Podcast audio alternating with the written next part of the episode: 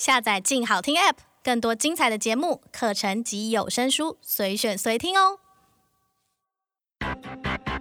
当我们走在社会线上，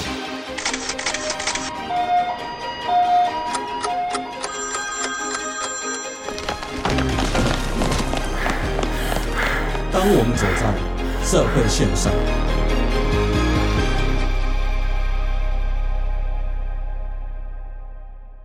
各位听众，大家好，欢迎收听由静好听与静周刊共同制作播出的节目《社会线上》，我是主持人小付。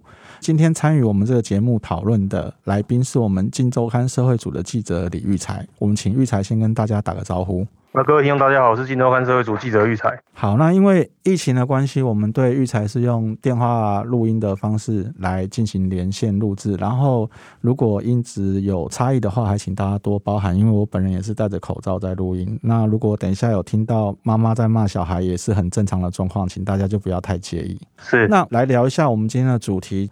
台湾最知名的，呃，我不知道现在算不算情色平台，但是之前应该是，就是说之前最知名的情色平台 Swag。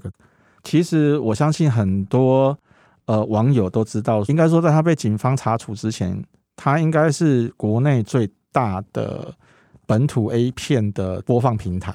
对，当时也争论了很久，就是说网络色情的管理到底是要归谁，用什么法条办？那最后终于在。哎，育才是刑事局吗？在刑事局。哎，终于在刑事局的努力下呢，包括负责人的部分都把他算是逮捕到案，然后也让他平台关掉了。可是呢，在大概应该是疫情爆发之前的一个月，Swag 突然又在媒体上面曝光说宣布恢复开台。可以请育才先讲一下，就是说为什么被抓了之后还能够开台？他这被抓之后的过程是怎么样？为什么会答应让他再回来？哦，因为那个刑事局将斯威格的那个刘姓负责人跟他底下的一些工程师把他们逮捕之后，当然移送台北地检署。那台北地检署的检察官讯问之后，他们是其实是都认罪，就是说他们因为他们呃随意的散布了这个猥亵物，他们在这个平台上面其实没有设什么所谓的防线，就是可以让一般人就轻松的点击进去这个平台里面。看到这些呃男女交欢的十八禁的画面，嗯哼，那当然检察官对这个也是非常的 care，就是说你这个部分其实就是散播猥亵物，对，嗯、那检察官要求他们达成几个条件，达成几个条件之后，他同意让 Swag 的相关负责人进行缓起诉，嗯哼，对，第一个就是不得有性暴力虐待的内容，那第二个就是说付费内容必须透过信用卡付费等方式去验证查核年龄，嗯哼，再就是说。直播的内容避免沦为性交易，嗯，哦，这个部分也是检察官很 care，因为之前就是他们有小姐在外面私下的接客人，就是接所谓的跟一些粉丝见面，然后进行性交易，嗯哼，对，然后再来就是必须要有人工监看的机制，嗯哼，再来就是检举关键字过滤等防护措施，与网络内容防护机构建立联系窗口，嗯哼，对，再来就是供检举不法内容的申诉管道及加注警语，哦，对。第七个是网站需设置阻拦性防护的过桥页面。嗯，最后一点是涉及性暗示的免费内容必须适当的模糊化，也就是没办法像之前那么露骨的把这些画面都曝露在整个网页上面。嗯，必须做得非常的隐晦。那这几位负责人全部都同意。嗯，所以检察官就依照大法官释宪以及刑事诉讼法的第两百五十三之一条，给他们缓起诉。对，但是就是说好没关系，那我们就是说他林林总总开出了那么多条件，这些涉案人也都答应了嘛。那问题是，是他有没有遵守？就是说在执法单位这边怎么去检查他有没有遵守？因为我讲实在话啦，我们大家都上网上过，包括我们自己还年轻的时候，你上网去看这些骗子的时候，他就算挑出一个问你说你满十八岁，每一个点已满一个未满，每个人要看一定都点已满嘛，没有人会去点未满。对。对啊，那个东西是防君子不防小人，没错。对，那今天检察官开出了这些条件，他有没有一个机制去确实的监督这些人，然后 Swag 这个网站会做好这些事情？这边其实就有两个措施是他们必须要做。第一个就是说，因为刚刚像我们刚刚提到，十八岁以上你才能点入那个网页，那个这这个完全是其实就是胡乱，就是大家想看就看。对，那。他这边有另外另外一个附注信用卡的一个部分，就是说你信用卡你必须要填入你持卡人本人的资料进去，查核验证你的身份到底是不是，因为事实上是成年人才能办信用卡，嗯哼，这部分到底到底有没有满十八岁？嗯哼，这是第一个。所以他是靠，就是说，他们先靠付款的机制来审核年龄就对了。对，嗯。这样还有一个人工监看的部分，就是他们可能现在目前会设有一些民间的委员，或者或者是他们内部的一个自己的审查的机制，就是有人去审核那个内容，到底这个东西是不是在法律边缘，或者是已经超出那个红线。嗯哼，是公司 Swag 找人来看吗？还是说是他们内部应该本身是有人，但他们应该也会再请，可能还会再请外部的人来负责监看。但是他们对，当然这个是必须还要看看他们后面的到底措施是什么，因为。毕竟这个只是他们初步答应检察官的条件，嗯哼，所以这个东西我们也只能期望说他们能够说到做到了，对不对？对，就是希望业者还可以还是可以遵照法规来处理这个事情。嗯，好，那我们就回来再谈到说，可能有些听众也不是很知道 Swag 这个网站，基本上可能在装纯洁啦，但是我还是勉强相信，就是说 Swag 这个网站之所以一开始闯出名号，是因为一个呃算 A B 女优，就是说我们台湾人吴梦梦。好，他当时拍了一个自制 A 片放在 Swag 网站上面，然后不知道为什么就突然成为呃媒体争相报道的对象，然后他也都大方的出面接受媒体采访，并不以拍 A 片这件事情感到羞耻，然后甚至扬言说要成为台湾第一的 AV 女优，然后还跟日本的片商谈过合作。因为他这样的效应，吸引了很多我们年轻的女性朋友相继投入 Swag 的直播啊，然后拍片啊，然后也不像以前，就是说，呃，其实本土 A 片最早期可能大家有呃有有点年纪的，比如说那个台湾水电工，好，轩轩跟阿恒的，他们已经算很大胆，就是说直接露脸啊，然后也不在乎别人知道他们是谁。可是到了近期 Swag 上来之后，就是说，哎，这些年轻的女孩子反而觉得它是一个成名的管道。然后相继的投入 A 片拍摄的产业，玉才，你可以先跟我们聊一下说，Swag 它的缘起、它的成立。呃，就我所知，它原本是一个直播平台，为什么它会从直播平台变成情色平台，然后吸引了那么多人去年轻的女性朋友去加入，说去拍 A 片这个行列？Swag 的前身其实就是现在所谓的一期直播。那一直播这个大家都知道，他的老板以前是艺人黄立成。对，那黄立成成立的这个一期直播，就是他的自由度很大。嗯哼，他一开始成立之后，就吸引很多的那个粉丝在上面观看一些正面的直播，或者是一些很好玩的新奇的一些直播主的直播。嗯哼，但是久而久之，这些人就开始玩出火，就是开始有一些裸露的镜头跑出来，然后有一些甚至在上面吸毒，嗯、这种东西就层出不穷。那久而久之，黄立成就把他们的那个浏览量嘛，对不对？对，就是一些情色暴力的一些部分开始越来越多。嗯，为了拼流量，为了拼分论。其实它是很有商业的一个网络平台，然后王立成因为这些事情就一直闹上新闻版面，最后他就把这个一期直播给切割，就退股，然后就把这个平台转让出去，嗯哼，那就被现在刘姓的这个负责人买下来，那就把它转型成一个以情色性质为主的一个直播平台，就是我们现在所谓的 Swag，嗯哼，那他当时他是做一些现实动态的影片呢，就是他会请那些女直播主录一些裸露的影片，嗯哼，大概只有几秒。嗯哼，对，那只有几秒会让你免费看，然后你免费看之后，你自然就会好奇，想要看完全部的片段。嗯哼，那你就会进行付费的动作，就是久而久之就开始流行了起来。那流行了起来之后，它就细分为四个东西，就是四个服务。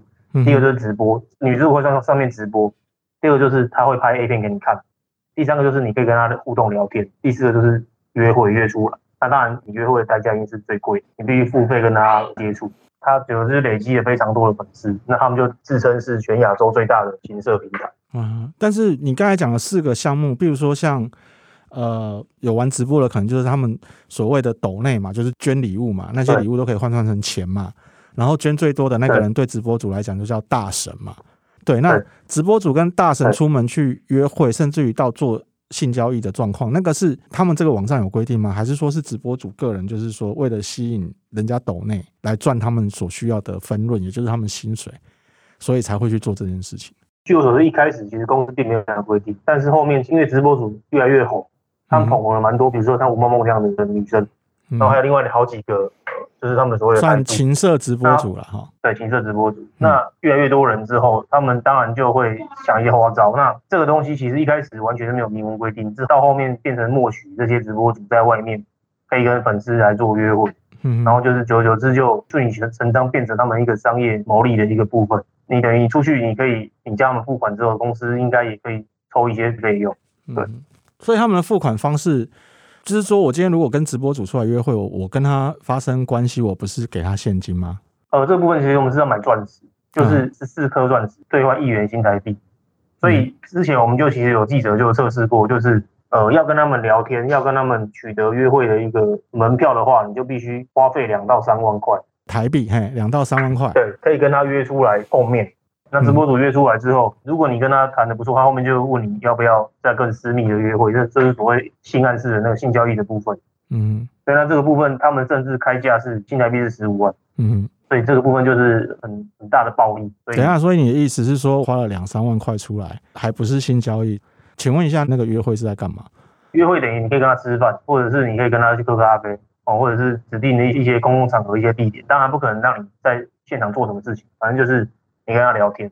嗯，光那个聊天的四十分钟到一个小时，这样实测下来就是要两三万块。哦，就是你 你已经在上面花了两三万块，然后就他大家是他出来陪你吃饭聊天一个小时，对，然后你还要付他饭钱，对，还不包含你的吃饭跟其他其他其他的费用，嗯、这个那你你自己要去处理。然后如果是谈到性交易的话，是我当场就是说他们讲私密的约会嘛，所以是谈成了，我就可以马上去开房间吗？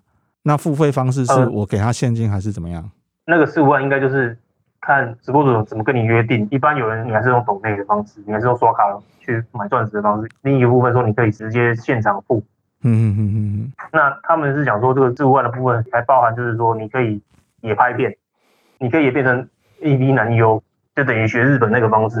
哦，你可以变成 AV，变成一边拍你自己的片子。嗯嗯嗯嗯。啊，就是我付了他十五万，然后。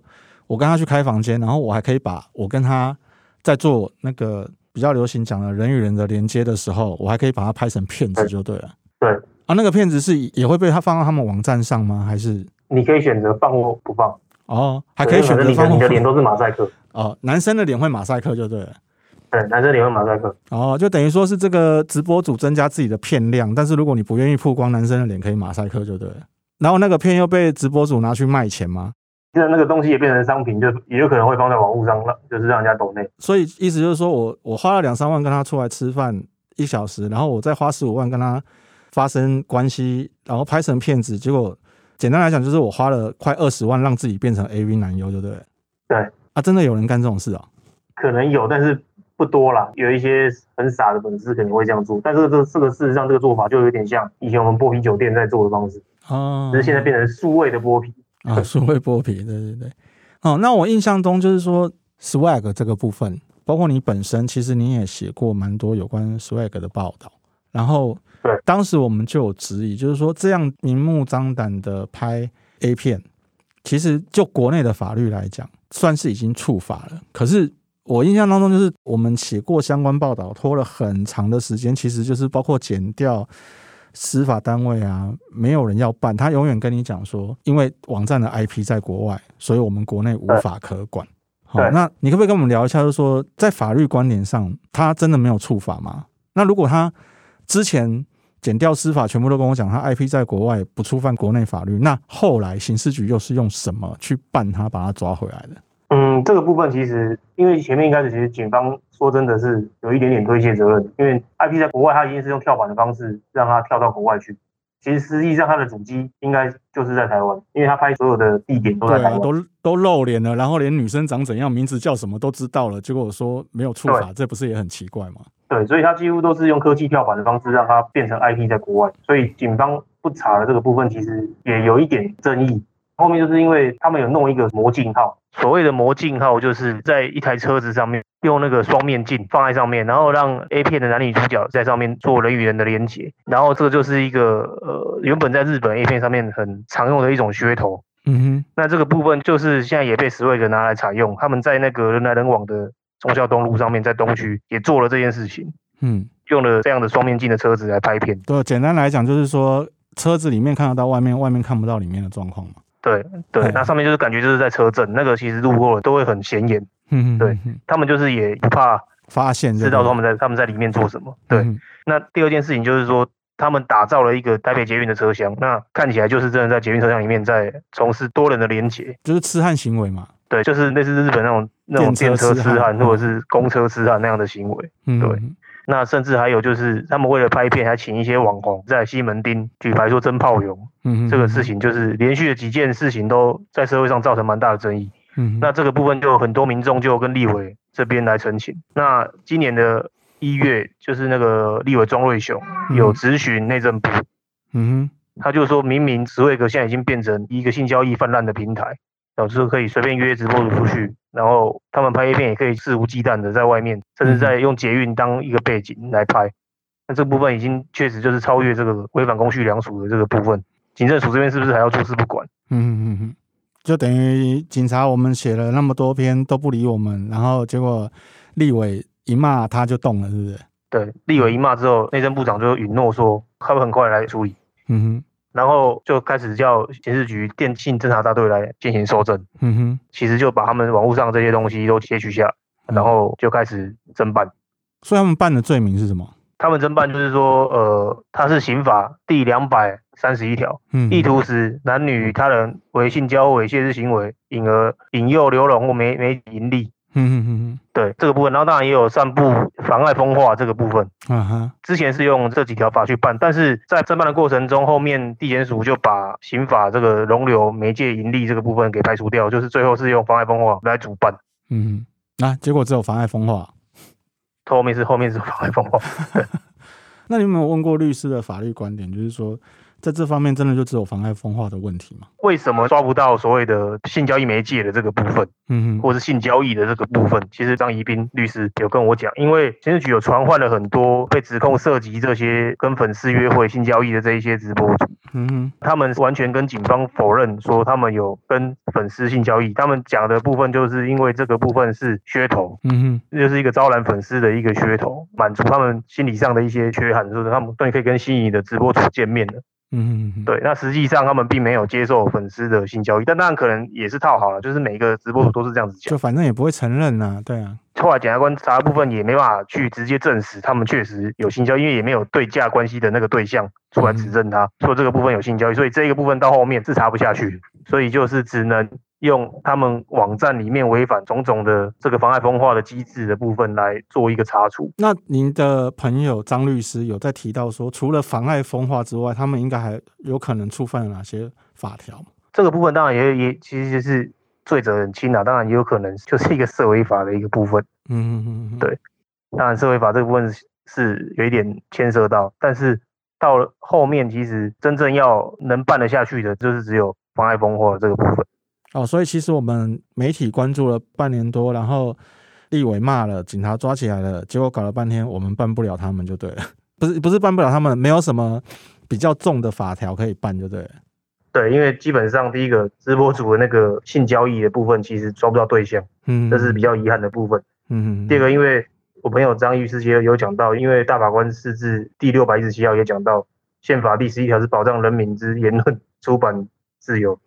确保意见之自由流通，所以他们成立这个网站的部分，其实也是他们的自由。就是也没办法证明他们是以贩卖色情猥亵物品盈利，就对了。还是说，呃，对，就是即便即便他们真的有贩卖盈利，我们也是只能用涉违法跟妨碍风化办。对，主要还是以这两个法条来处理。嗯，在这些大家都共同关注的话题上面，其实忙了半天之后，立委也骂了，警察也抓了，到最后没有办法的情况，你回到最根本的原因，就是说我们的立法可能要再修改嘛，对不对？嗯，对，就针对这些情色平台，针对这些直播主的行为，嗯，或者是说网络上所谓的色情行为、犯罪行为，我们到底又应该怎么去处置？可能就是各位立委诸公应该要关注并且加强修正的对象了嘛，对不对？对。我们还是要请在立法院的每个立委努力一下，就是如何来对这一些平台、对这些色情媒介做一些审慎的评估跟审查。嗯，法律上怎么样约制他们？好，那我们谢谢育才今天跟我们的讨论。谢谢各位，谢谢各位听众。嗯，也谢谢大家今天的收听。有兴趣了解更多的听众，欢迎锁定由静好听与静周刊共同制作播出的社会线上。我们下次见。想听爱听，就在静好听。